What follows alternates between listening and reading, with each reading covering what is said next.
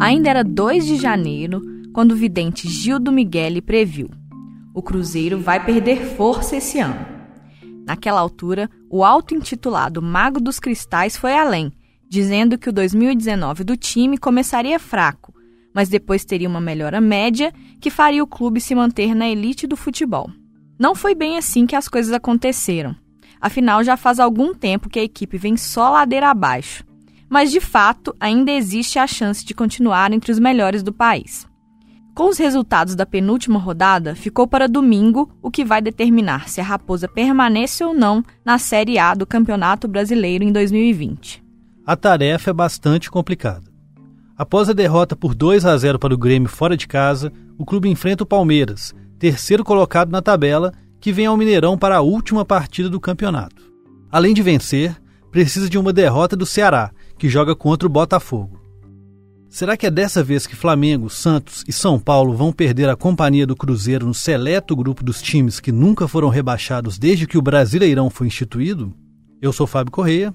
Eu sou Jéssica Almeida e este é o Tempo Hábil, podcast do jornal O Tempo, que toda quinta-feira, a partir das três da tarde, traz assuntos relacionados a Minas Gerais, um olhar mineiro sobre questões mais amplas.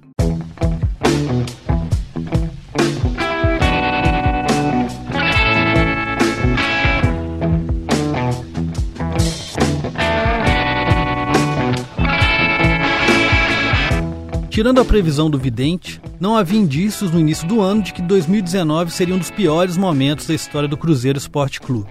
Único campeão brasileiro fora do eixo Rio-São Paulo na era dos pontos corridos, e três vezes, diga-se de passagem, a equipe passou a última década tendo grandes conquistas, entre elas quatro campeonatos nacionais. As edições de 2013 e 2014 do Brasileirão e a Copa do Brasil de 2017 e 2018. Não só isso, Vários jogadores presentes nessas conquistas continuavam no time este ano. Só que nem tudo eram flores. Já no fim de 2018, as contas do clube geravam preocupação. Seria preciso habilidade administrativa para enfrentar os obstáculos e garantir uma boa temporada. Apesar disso, o reflexo dos problemas em campo não foi imediato e o time começou 2019 bem, vencendo o Campeonato Mineiro e tendo um bom desempenho na primeira fase da Copa Libertadores da América. No início do brasileiro, tudo ainda parecia tranquilo, mas não demoraria para as coisas começarem a desandar. Em meio a uma série de tropeços dentro de campo, a crise administrativa se intensificou. No fim de maio, o programa Fantástico, da TV Globo, revelou que a Polícia Civil investigava o clube após denúncias sobre lavagem de dinheiro, falsidade de documentos e falsidade ideológica, durante a administração do presidente Wagner Pires de Sá, que tomou posse em 2017. Naquela altura, o Cruzeiro acumulava cerca de 500 milhões de reais em dívidas. Dali a algumas semanas, o time foi eliminado da Libertadores. Na Copa do Brasil, chegou a ir mais longe e alcançou as semifinais, mas foi eliminado pelo Grêmio. Enquanto isso, o mau desempenho no Brasileirão continuava, assim como os problemas administrativos. Com condenação por sonegação fiscal e dívidas trabalhistas da época em que foi dirigente do Ipatinga e no centro de disputas internas, o vice-presidente do clube, Tair Machado, acabou se desligando do cargo por determinação da justiça. Quem voltou para substituí-lo é um velho conhecido da torcida, Zezé Perrella. Enquanto isso, o pagamento dos salários dos atletas sofria atraso. As trocas sucessivas de técnicos também não ajudaram. Primeiro saiu Mano Menezes, depois Rogério Ceni e por último saiu Abel Braga, dando lugar a Dilson Batista, que é quem tem a tarefa de manter o time na Série A. E como se já não houvesse problemas suficientes, o jogador Thiago Neves, uma das estrelas do tempo áureo do grupo, acabou se desentendendo com a diretoria e foi afastado da equipe. Diante de tantos elementos, o Cruzeiro e o Fantasma da Série B são tema dessa semana do Tempo Hábil, que por conta dos jogos da rodada acabou saindo um pouco atrasado. Ao longo do programa, analisamos diversos aspectos dessa crise e as perspectivas para o time. Na primeira parte, Amir Somoge, sócio-diretor da Sports Value, empresa especializada em marketing esportivo e avaliação financeira no esporte, fez uma leitura da gestão dos recursos feita pelo clube. Em seguida, conversamos com Frederico Jota, editor de esportes do jornal Tempo, sobre outros problemas que foram determinantes para que o Cruzeiro chegasse onde chegou. Por fim, trazemos o depoimento do ex-jogador Rafael Miranda, que fez parte da equipe do Galo quando ela caiu em 2005 e quando ela foi campeã da Série B em 2006. Começando pelo Amir Somoji.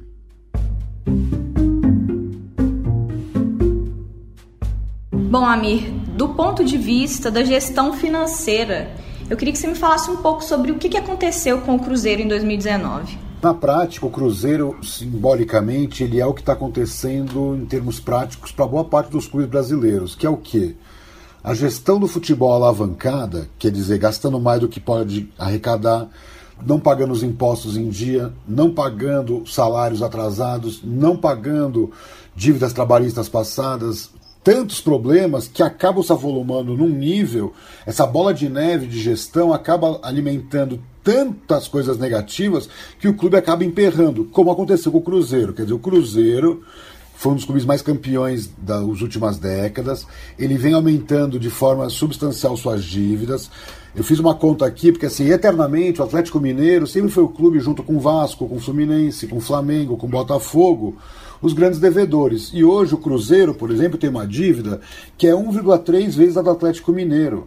Então o que, que nós temos que ter em conta? Que o Cruzeiro vem sendo até campeão, mas numa má administração. Isso não é mérito. Ah, o Cruzeiro é o problema. Não, o futebol brasileiro vive esse problema. Por quê? Porque se gasta muito mais do que se pode, visando um futuro que pode ser incerto, então não se sabe se vai vender jogador, não se sabe se vai lotar o estádio, não se tem previsibilidade de nada, mas se gasta cada vez mais. Então o Cruzeiro, por exemplo, em 2018, que é o último dado disponível, gastou 324 milhões de reais com o seu departamento de futebol, ficando atrás apenas de Flamengo, Corinthians e Palmeiras. Ele gastou mais que o São Paulo, que o Grêmio, que o Inter, que o Atlético Mineiro, que o Santos, que o Fluminense, que o Atlético Paranaense, que o Vasco da Gama. Então, o que prova que o Cruzeiro vem trabalhando de forma alavancada porque ele não tem receitas para tanto gasto. Quando você olha, por exemplo, o faturamento do Cruzeiro, tirando a televisão e venda de jogador, que é onde ele se mantém, o patrocínio está em 33 milhões anuais. A bilheteria, 24 milhões anuais. O sócio torcedor, 23 milhões anuais. Quer dizer, essas receitas que vêm diretamente do torcedor não chegam a 80 milhões de um clube que gasta 320. Só que como ele faz quase 280 milhões com a TV e jogador, ele se mantém ainda um mínimo de equilíbrio. Ele tem dinheiro. O problema é que ele gasta muito mais do que poderia. Então, o que aconteceu em 2019, com todas as denúncias, com todos os problemas extra-campo que o Cruzeiro viveu, ele acabou vivendo uma atualização de dívida, porque números que não estavam no balanço hoje falam numa dívida do Cruzeiro perto do meio bilhão de reais.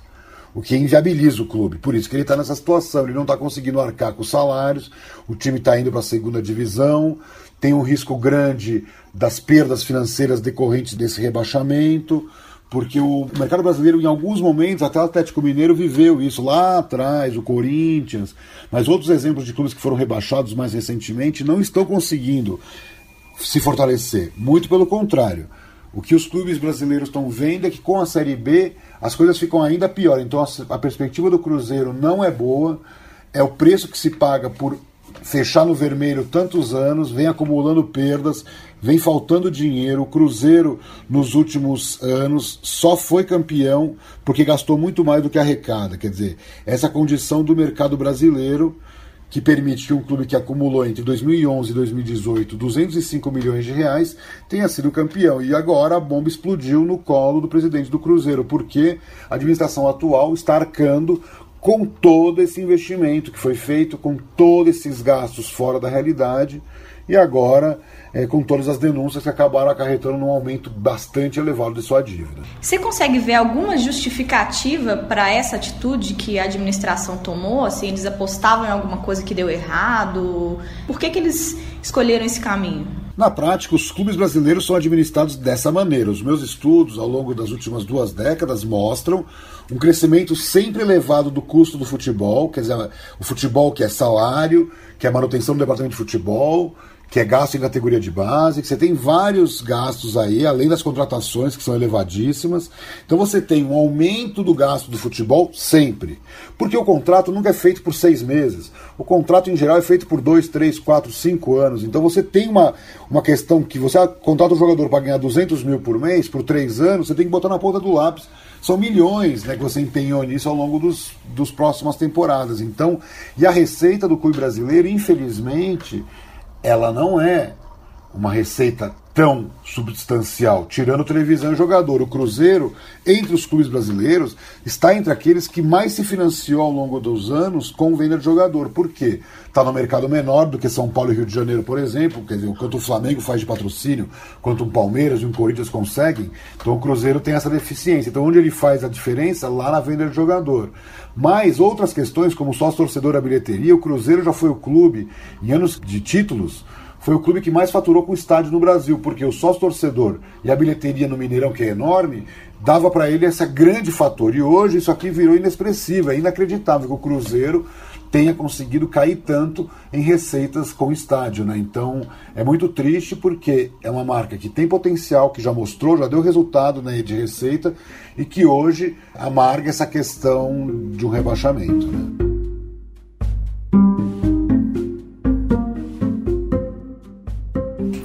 Foi o peso desse escândalo de corrupção revelado no time esse ano, nessa gestão dos recursos? Foi uma coisa determinante ou foi só mais um elemento dentro dessa engrenagem maior de má administração? Não, eu acho que assim, a questão do reconhecimento de dívida é sempre assustador, porque nós estamos em 2019, os balanços já estão todos auditados, e mesmo assim, vira e mexe, clubes reconhecendo novas dívidas, né? Então, essas descobertas não são mérito do Cruzeiro, de novo, não é uma questão do Cruzeiro. Isso deve estar acontecendo em todos os grandes clubes, ou em boa parte deles, em grande ou menor medida, o que é muito grave, porque eu acho que no ano como nós vivemos hoje, não cabe mais não está tudo no balanço, quer dizer, reconhecimento de todas as dívidas e vai pagar de acordo com a sua capacidade da negociação com credores. Ninguém consegue pagar tudo ao mesmo tempo, óbvio. Nenhuma empresa é, com muitas dívidas consegue sanar suas dívidas de um dia para o outro, mas consegue criar um plano de longo prazo, seguir a risca e passar credibilidade para os credores. Então, ainda que esteja vivendo o pior momento e o Cruzeiro não está aproveitando isso, na minha opinião, essa gestão não vai conseguir, talvez, é, reconstruir o clube em bases sólidas, como fez o Flamengo, por exemplo, como está tentando o Grêmio e o próprio Palmeiras, que são alguns exemplos, o Atlético Paranaense, que são os melhores exemplos hoje de boa administração. Até acho o Atlético Paranaense melhor do que os outros que eu citei, junto com o Flamengo. Né? Então, eu acho que o Cruzeiro vai ter que ser reconstruído, porque os títulos, por mais que paguem premiações, por mais que valorizem jogador, eles não fecham a conta quando a sua gestão é fora de controle, é muito alavancada. Se o Cruzeiro está devendo aí muito mais do que devia e isso acabou afetando sua credibilidade, né, as matérias dos jornais, na televisão, isso pode sim gerar, na minha opinião, uma demora ainda mais para ele poder se recuperar. Mas o, impossível um clube como o Cruzeiro não voltar a ser bem administrado, porque no passado os indicadores dele eram ótimos. Quando muitos deviam muito, quando o Cruzeiro, por exemplo, era campeão, como foi em 2003, num ambiente no futebol ainda diferente do atual, mas ele conseguiu ser campeão com um orçamento muito menor do que outros clubes, como o Corinthians, como o Flamengo, como o São Paulo, então ele foi mais eficiente. E é isso que clubes médios, né, eu digo de torcida, no Brasil vão fazer para poder ser campeão, para não ter uma supremacia dos grandes clubes. Então, pelo que você está falando, o que eu estou entendendo é que o Cruzeiro é um caso extremo de uma coisa que está acontecendo em vários clubes no Brasil atualmente, né? Qual que é o caminho para virar a chave desse comportamento? Na prática, nós tivemos algumas ocasiões no futebol brasileiro recente para resolver isso. Que um dos problemas que emperra o futebol brasileiro é a questão fiscal.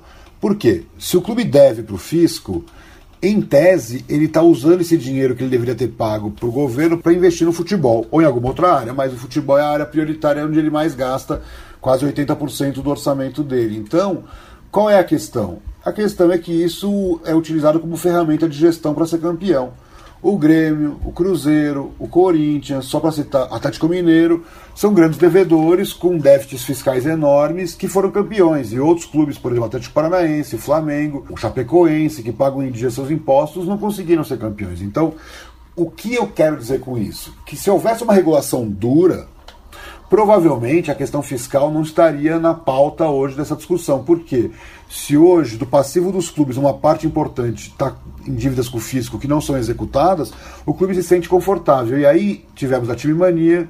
Agora, recentemente, em 2015, tivemos o Profut, que é era o refinanciamento das dívidas fiscais, só que um clube como o Atlético Mineiro teria que gastar mais de um milhão por mês para pagar o quê? Passivos antigos, dívidas trabalhistas, dívidas fiscais antigas do seu negócio passado, que não obrigatoriamente foi feita pela atual gestão. Então, isso inviabiliza muito projetos no futebol. Então, o que, que está acontecendo hoje? Os clubes estão desesperados porque o financiamento né, para estar em dia com o Profut é altíssimo para os grandes devedores e isso está inviabilizando. Isso que eles receberam descontos, né, descontos muito vultuosos. Então, na prática, é uma situação dramática que muitos clubes vivem porque esses grandes devedores têm muitas vezes bloqueio de receita, tem muitas vezes problema de não conseguir né, uma certidão negativa de débito. Por quê? Porque ele está com um passivo corrente atrasado, que seria a dívida fiscal atual, como é o caso do Cruzeiro, provavelmente, corrente, e as passadas. Então ele está correndo o risco de ser excluído do Profut. Então estão precisando correr agora com essa lei do futebol, né, com essa lei da, das SAs do futebol, mas que na prática o que vai virar, na minha opinião, inicialmente, vai ser um refinanciamento para salvar os clubes que estão com a corda no pescoço, que na verdade não resolve o problema. Daqui a três anos, quatro anos, vai ter de novo um refinanciamento. E assim nós vamos caminhando com clubes sendo campeões, usando como manobra de gestão não recolhimento de impostos e contribuições sociais, e isso depois virando uma bola de neve para gestões que vêm e tentam consertar. O Cruzeiro tem solução? Sem sombra de dúvida, ele só vai ter que amargar como o Flamengo fez.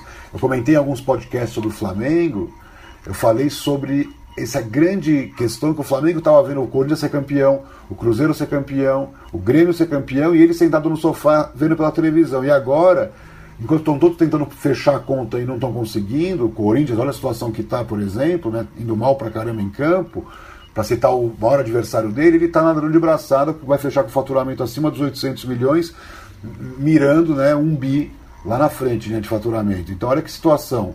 O que o Flamengo gasta hoje com o futebol, 500 milhões, o Cruzeiro não fatura hoje. Então, é importante salientar isso, que a boa gestão começa a ser premiada no Brasil. E isso é muito interessante para esse momento do Cruzeiro e o próprio Atlético, que hoje tem um, um, gasto mais acanhado do que tinha no passado, mas tenta buscar o seu equilíbrio. Porque no final das contas, é muito importante para o Atlético que o Cruzeiro esteja bem. O torcedor pode até estar, tá, entre aspas, rindo né, com o rebaixamento, o atleticano, mas para o Atlético é muito ruim ter um Cruzeiro na segunda divisão enquanto ele está na primeira. Assim como foi ruim para o Cruzeiro quando o Atlético caiu. Então, para o futebol mineiro é uma perda, indiscutivelmente, você ter um dos seus maiores clubes rebaixado, né? Isso ainda não está definido, né? As chances são grandes, mas ainda vai depender do jogo da última rodada no domingo. Mas eu queria que você me falasse um pouco das implicações para o caso de cair, assim, um time na situação do Cruzeiro jogando a Série B de que maneira isso complica mais a situação dele? É, eu acho que assim, o rebaixamento ele não traz nenhum benefício, na minha opinião, porque o Cruzeiro não vai conseguir reduzir muito drasticamente o seu custo com o futebol. Quer dizer, ele tem essa situação dramática que, por mais que ele corte, vai cortar, é natural, um pouco ele vai conseguir, mas ele vai ter um custo no futebol mais alto da Série B, se ele for para a Série B. Então, no mínimo ele vai gastar como o Inter gastou aí 250, 240, 230 milhões de reais. Isso é muito para uma Série B, que hoje ele vai ter o corte da TV. Então, ele vai ter que vender jogador, e aí entra de novo naquele ciclo.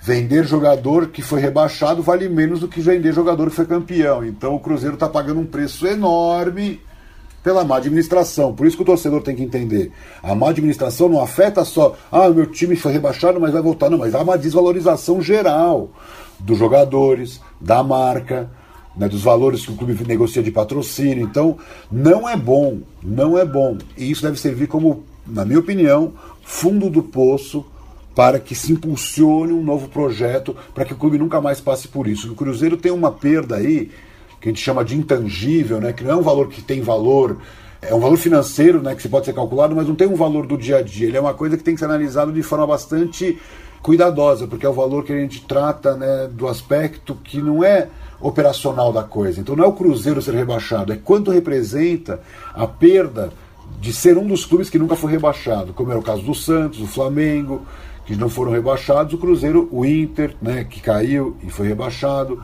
perdeu o status. Então, o que vem acontecendo é que a má gestão como a do Inter, a má gestão como a do Cruzeiro, tem tirado esse valor intangível que agora menos clubes têm, que é o caso do Santos, é o caso do Flamengo. Olha que interessante. Esses clubes são os únicos que não foram rebaixados no futebol brasileiro. E quais que são as perspectivas do Cruzeiro para 2020 num cenário em que ele caia e num cenário em que ele não caia? Assim, se você fosse fazer uma leitura, uma previsão.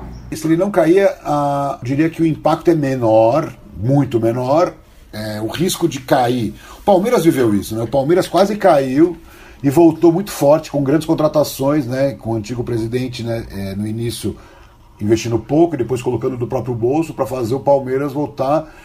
Ele quase caiu. É, a história do, Palmeiras poderia ter sido outra se ele tivesse caído. Então o Cruzeiro joga o jogo da vida nesse domingo, porque se ele não cair, ele tem metade do problema resolvido. Quer dizer, ele não precisa sofrer todo esse impacto negativo e ele pode tentar, é o que eu faria, estabelecer a partir daí uma pedra inicial de uma nova filosofia de gestão e incorporando modelos parecidos com o que o Flamengo fez, de boas práticas de gestão, de falta de título e arrumar a casa se for necessário, colocar garotos da base para jogar, equilibrar as finanças e a partir dessa reconstrução nunca mais permitir que esse risco de rebaixamento chegasse tão perto como, por exemplo, o clube não depender de si mesmo um clube desse tamanho, com esse investimento, chegar a essa situação, é, como o Palmeiras viveu. Palmeiras, que tinha um orçamento também enorme, viveu algo muito similar ao que o Cruzeiro está vivendo nesse momento.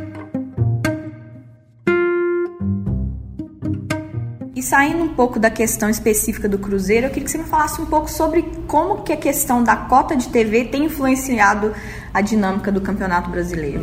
É, isso é fundamentalmente, pesa muito, porque isso é igual no mundo todo. No campeonato de pontos corridos, você precisa ter previsibilidade nas receitas. Quer dizer, você precisa que cada time tenha as suas receitas garantidas para poder planejar o seu ano, porque é um campeonato longo que exige investimento. Então, quando você pega o Flamengo, que fatura 222 milhões da TV, na comparação, por exemplo, com o Grêmio, que fatura 125 milhões, o Atlético Mineiro, que fatura 100 milhões, o Cruzeiro, que fatura 100 milhões, ou o Botafogo, que fatura 95 milhões, aí você vê a diferença. Quer dizer, o Flamengo tem 110 milhões a mais do que um rival local, o Botafogo, por exemplo. Então ele equivale a um Grêmio de diferença em relação ao Botafogo. É muita coisa. Então, esse modelo, ele não traz equilíbrio, ele traz desequilíbrio. O que, que meus estudos mostram, isso, na verdade, eu vou contra. Eu sou totalmente contrário a esse modelo individual e dando primazia para Flamengo e Corinthians em relação aos demais. Sou totalmente contrário, que o Corinthians faz 200 milhões, enquanto o Flamengo fez 220. Então a diferença entre os dois é pequena. Mas o Palmeiras fez 136. Então olha a diferença né, em relação aos demais. O que eu sinto é que tanto o Flamengo quanto o Corinthians eles se beneficiam, enquanto 18 não se beneficiam. No modelo americano, onde é idêntico, aí é igual para todo mundo. Mas no modelo inglês, onde a diferença é menor, né? Aqui a diferença entre o que menos ganha e o que mais ganha pode ser seis vezes, sete vezes. Lá é uma vez e meia. Então é como se, por exemplo, a Chapecoense faturasse o que o Grêmio fatura hoje.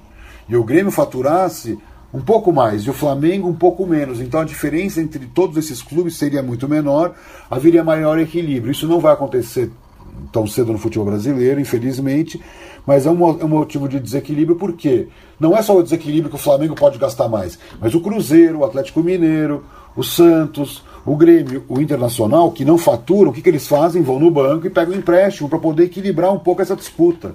É isso que acontece. Quem faturar menos, mesmo que fature menos, vai no banco e pega empréstimo para poder financiar sua atividade. E estão pagando 20, 30, 40 milhões por ano de juros bancários. Não dá para um clube que fatura 200 milhões gastar 20 milhões de juros bancários. Não dá, não dá. É muito pesado e é o que está acontecendo. Por quê? Porque os clubes estão com a corda no pescoço. Essa é a realidade. Então, o que fica né, como sintoma é, não é só culpa da TV. Tem outros fatores. A TV impulsiona muito essa disputa, né? ela puxa muito porque falta dinheiro para os médios que querem disputar com os que têm maior TV, por isso se endividam, ou criam essas parcerias malucas, como foi o caso do Unimed com o Fluminense. O Fluminense não tinha dinheiro, a Unimed injetava dinheiro. Então essa Unimed Fluminense não é diferente, muito, muito diferente agora da Crefisa no Palmeiras.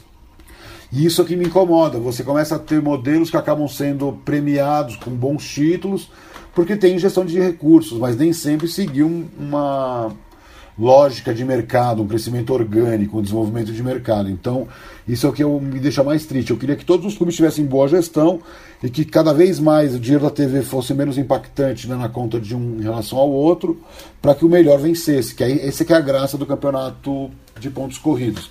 Que com o recurso mínimo garantido, os clubes de melhor projeto esportivo possam vencer. E para encerrar, você já mencionou o Flamengo, inclusive sobre esse aspecto de que ele tem mais cota de TV, mas isso não invalida o fato de que o time teve uma boa gestão. Qual que foi o segredo dessa boa gestão no Flamengo? O Flamengo ele teve um tripé ao longo dos últimos seis anos para trabalhar a sua gestão.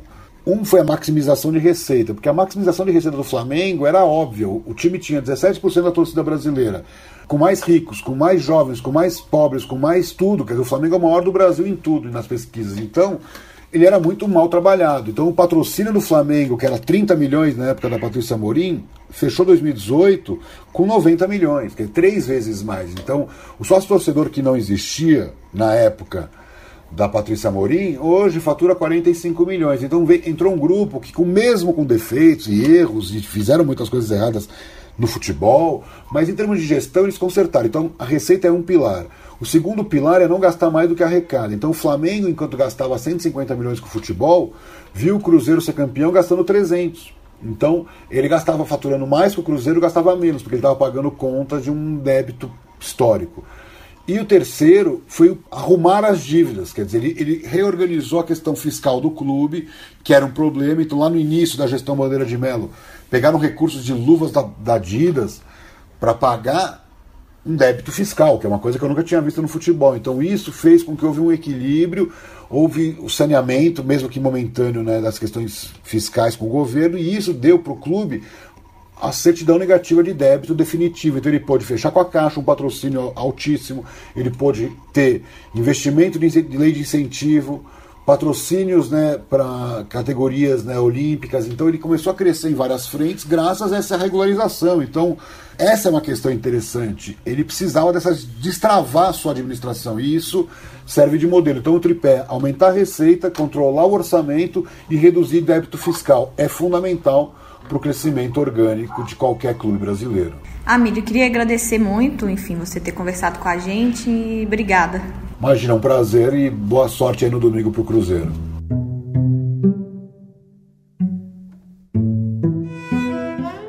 Ouça agora a entrevista com o editor de esportes, Frederico Jota. O Fred, eu conversei um pouco com o Amir Somoji e ele falou muito da questão da má gestão, que é um fator importante, mas não é o único que trouxe o Cruzeiro até essa situação. Então eu queria que você me falasse um pouco sobre o que mais aconteceu com o time em 2019 para ter chegado nesse ponto. Ô Jéssica, são vários fatores, né? Eu começaria por um deles que precisa sempre ser muito bem pensado, né? o elenco velho. O elenco envelhecido, melhor dizendo, né? Para ser um pouco mais simpático. O Cruzeiro apostou em jogadores com uma rodagem muito, muito grande, jogadores de qualidade, mas jogadores que já estão numa fase derradeira da carreira.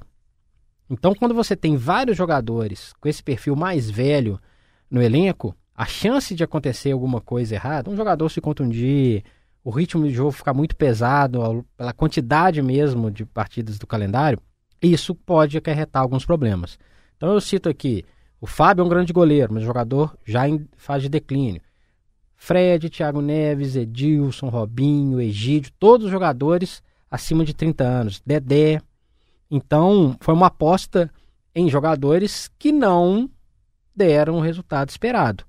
Então, era uma possibilidade. É um risco que se corre. Esses jogadores poderiam ter tido uma temporada espetacular, mas quando você reúne vários simultaneamente, existe esse risco. Eles não renderam o suficiente nesse ano. Uma outra situação, troca de técnicos. Ok, o Mano Menezes estava desgastado? Sim, mas ele vinha de uma filosofia de jogo já implantada na equipe há um longo tempo. É um treinador que conhecia o clube, sabia das necessidades do clube. E a partir do momento que você troca um treinador no meio do campeonato, é natural que os jogadores demorem um pouquinho a entender qual é a filosofia de jogo de um outro treinador, qual é o estilo de jogo, o que, que eles esperam desse novo treinador. E o Cruzeiro trocou de treinador mais três vezes. Então o Cruzeiro fecha o ano com quatro treinadores. É difícil um, um elenco. Imagina que você tem um chefe diferente ao longo do, do seu ano de trabalho. Quatro chefes diferentes, com quatro ideias diferentes, com quatro ritmos diferentes, com quatro propostas de trabalho diferentes. É difícil para qualquer um. Outra, contratações que deram pouco retorno. O Cruzeiro investiu em jogadores importantes. O Cruzeiro investiu, por exemplo, no Rodriguinho. O Rodriguinho contundiu. Apostou no Marquinhos Gabriel. Não foi tão bem no ano. Colocou uma grana no Pedro Rocha, um jogador que foi fantástico no Grêmio, estava em baixa na Europa, veio por um preço alto, não rendeu. Então, une a questão do elenco envelhecido, jogadores que vieram que não deram resultado, também foi um grande problema. Estilo de jogo. O estilo de jogo do Cruzeiro, na maioria da temporada, com o Mano Menezes, é um estilo de jogo reativo, prioriza a defesa. Primeiro vamos defender e tentar ganhar de 1 a 0, ou vamos empatar, ou sempre naquele limite, e foi muito no limite. Então, se o Cruzeiro tivesse optado por um estilo de jogo que fosse mais ofensivo, talvez o Rogério Ceni, que foi o segundo técnico na temporada, ele tivesse conseguido implantar o seu estilo de jogo, que é um pouco menos reativo do que o do, o do Mano Menezes, talvez o Cruzeiro tivesse vencido algumas partidas e fecharia esse ano de uma maneira um pouco mais tranquila. Esse estilo de jogo, esse padrão de jogo defensivo do Mano Menezes leva a esse tipo de situação. O, o clube, a equipe fica sempre no limite. Empata aqui, ganha de 1 a 0 ali, então saldo de gols faz diferença, número de vitórias faz diferença. Então, esse estilo de jogo também prejudicou o Cruzeiro. E fechando essa lista, o Cruzeiro priorizou a Copa do Brasil e a Copa Libertadores.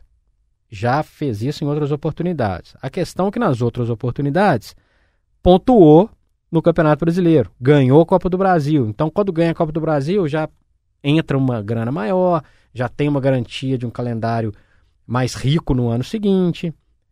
Agora, esse ano, priorizou, abriu mão de alguns jogos e esses pontinhos nos jogos que o Cruzeiro abriu mão fazem diferença no final de campeonato.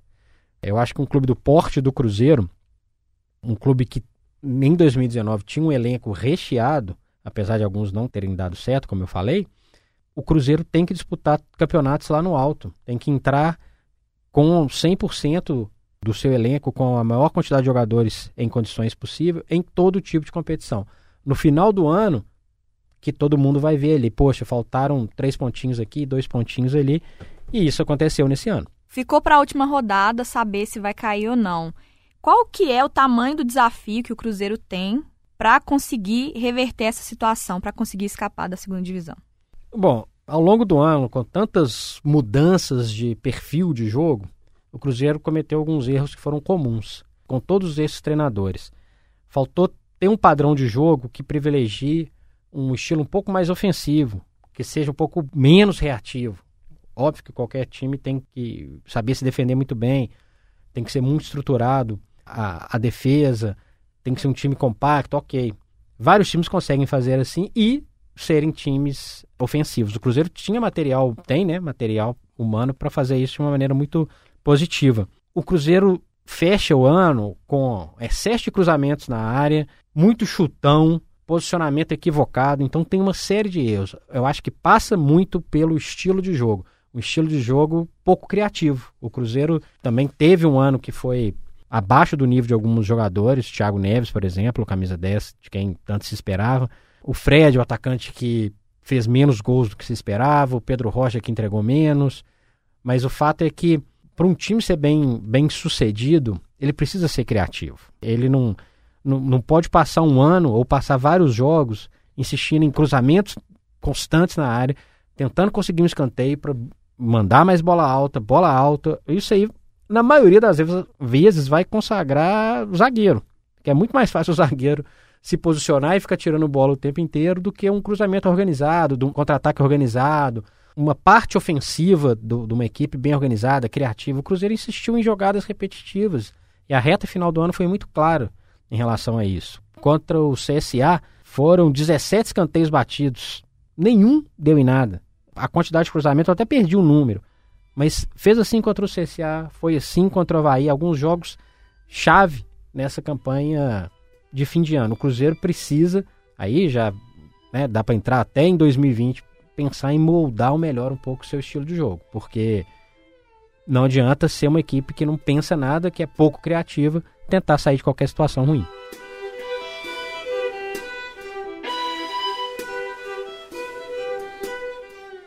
Falando um pouco então sobre a Série B e o que ela representa. Fora o fato de que vai complicar a situação financeira do clube, que já não é muito boa, quais que são as implicações de um time grande em jogar a Série B?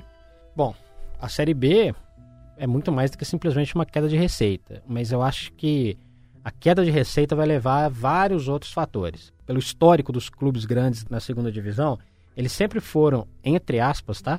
Para a segunda divisão com uma certa tranquilidade. Por quê?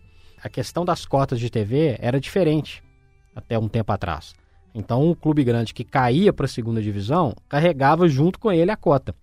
Então, era uma cota infinitamente maior do que a cota dos demais participantes. Por isso, até hoje, nenhum clube grande que caiu ficou mais de uma temporada na Série B. Então já é o primeiro desafio. É muito mais do que uma queda de receita, porque vai estar fora também da grande vitrine. São jogos em dias diferentes, são jogos contra adversários muito menos atrativos. Não vai ter um clássico, por exemplo. Não vai ter um outro time grande, pelo menos, ali para rivalizar. É muito importante ter uma competitividade que consiga também fazer com que o, clube tenha estímulo ali para crescer, porque pode ser um ano de, de crescimento importante, sabe?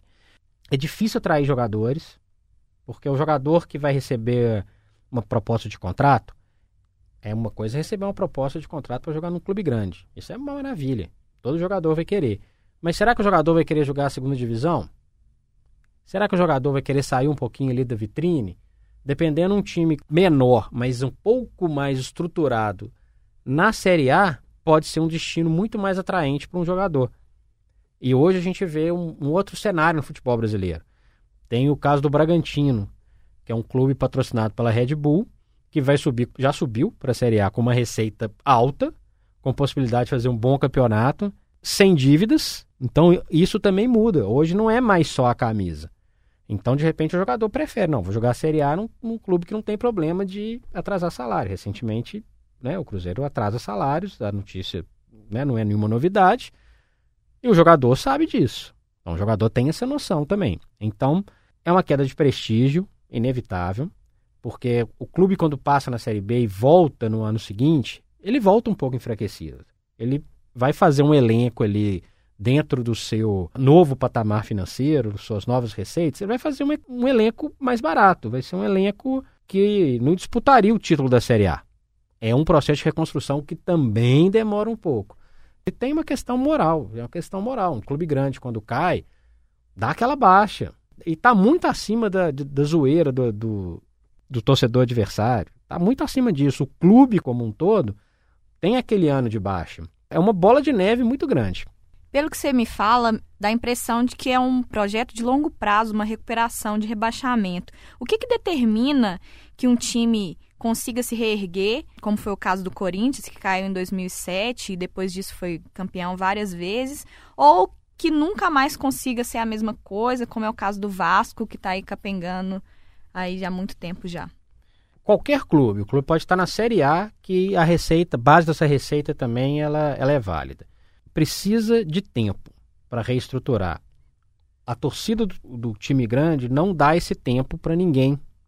E essa é a questão. O clube grande que cai e volta no ano seguinte, a torcida acha que já vai disputar o título e vai tentar ser campeão brasileiro no ano seguinte. Isso não acontece. Então precisa de tempo para reestruturação, critério para contratação, para montar o elenco, precisa tratar mil vezes melhor os talentos que tem na categoria de base. Precisa ter um ambiente político calmo, porque não adianta ter briga interna, disputa de grupos políticos e outros problemas que isso interfere. Isso é muito ruim. E é muito importante pensar em uma filosofia de jogo. O Corinthians, que é um exemplo, é, definiu uma filosofia de jogo desde o momento que caiu. O Corinthians caiu em 2007, em 2008 contratou o Mano Menezes, coincidentemente passou pelo Cruzeiro aí recentemente. E o Corinthians optou por um, um perfil de jogo reativo, que correu muitos riscos. Não é o perfil que eu acho interessante. Ao longo dos anos, o Corinthians contratou jogadores capazes de fazer esse sistema funcionar, mesmo que tenha contratado outros treinadores. Foi assim com o Tite, foi assim com o Fábio Carilli, todos foram campeões. O Corinthians não é só um time reativo que joga por 1 a 0, que fica se defendendo. Não, não é isso. O Cruzeiro exagerou nisso nesse ano de 2019.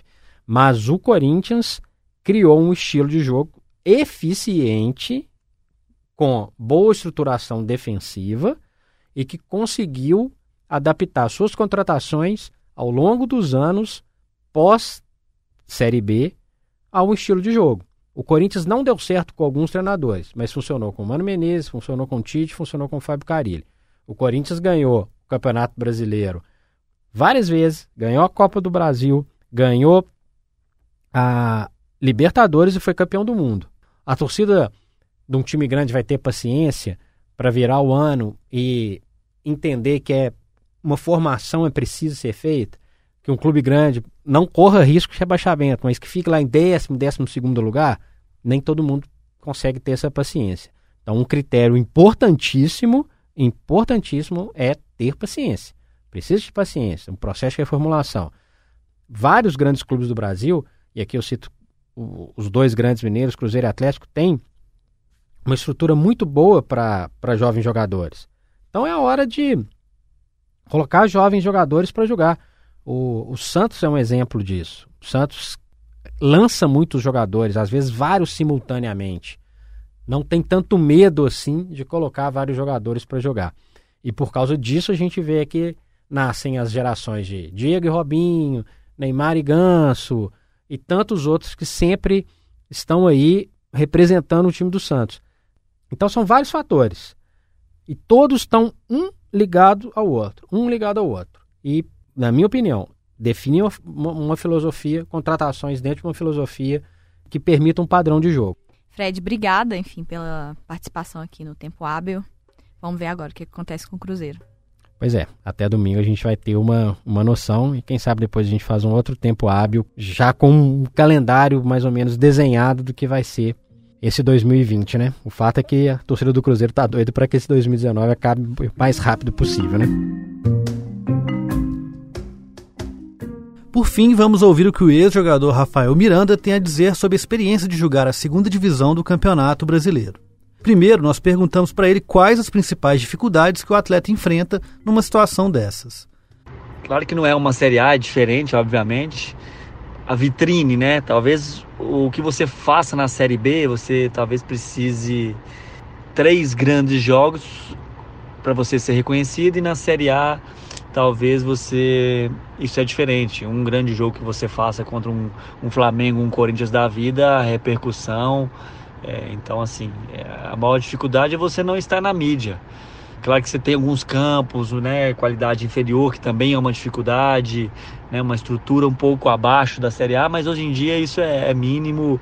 A Série B também já tem uma, uma condição boa de trabalho.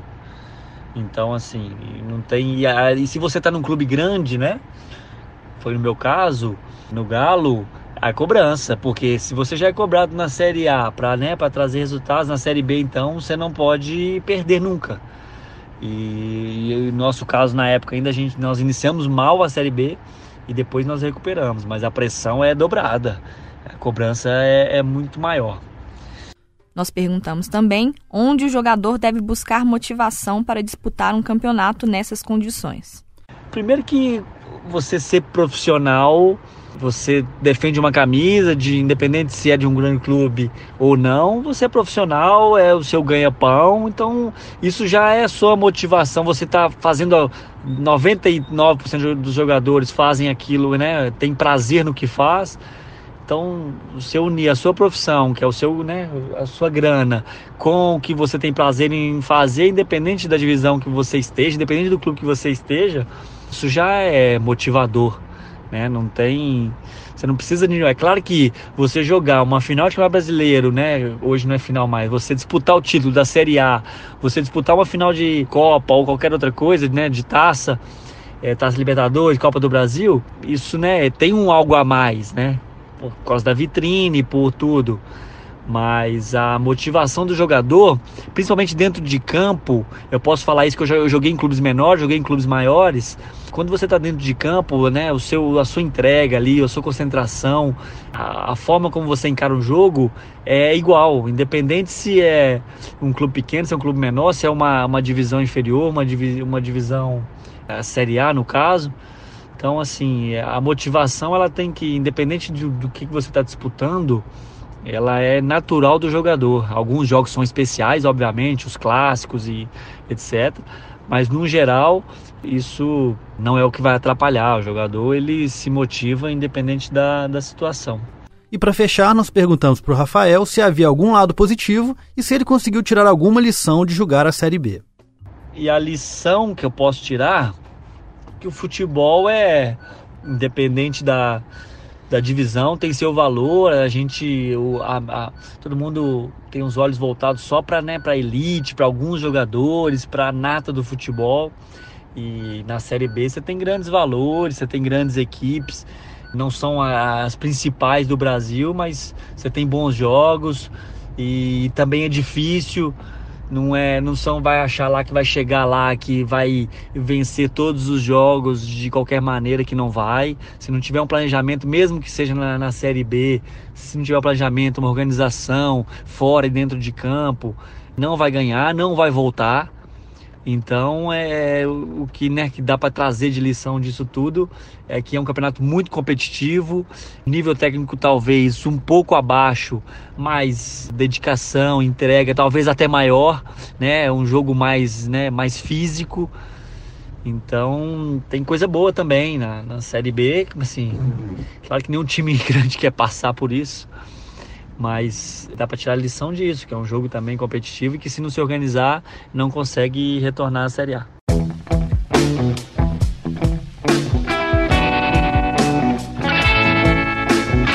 Você ouviu Tempo Hábil, podcast do jornal o Tempo, que traz toda semana assuntos relacionados a Minas Gerais ou um olhar mineiro sobre alguma questão.